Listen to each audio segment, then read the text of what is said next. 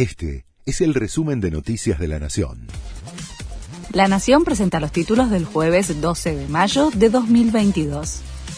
Llega la marcha federal piquetera a la ciudad. La movilización por trabajo contra el hambre y la pobreza, que comenzó el martes, cierra hoy con un acto a las 15 horas frente a la Casa Rosada. Los manifestantes van a concentrarse desde Puente Pueyrredón, 11 y Retiro para caminar a Plaza de Mayo. Los organizadores adelantaron que movilizarán a unas 100.000 personas por el centro porteño. El INDEC dará a conocer el índice de inflación de abril. Las consultoras privadas estiman que a pesar de registrar una leve desaceleración respecto de marzo, la cifra se mantendrá en torno al 5,6%.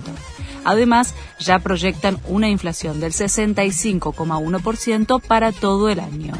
El dato oficial se conocerá a las 4 de la tarde.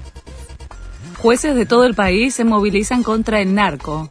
En un hecho inédito, un centenar de jueces federales de todo el país acompañarán hoy en Rosario a los integrantes de la Corte Suprema para dar una señal de respaldo institucional a la lucha contra el narcotráfico que golpea a esa ciudad de santafesina.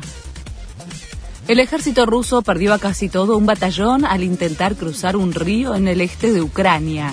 Estaba compuesto por cerca de 50 vehículos blindados y mil soldados.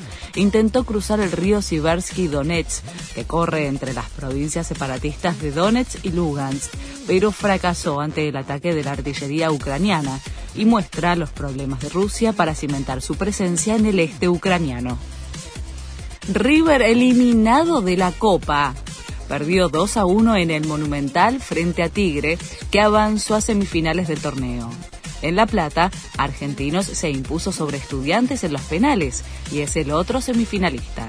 El bicho y el matador definen el pase a la final el domingo a las 4 de la tarde en la cancha de Huracán. Este fue el resumen de Noticias de la Nación.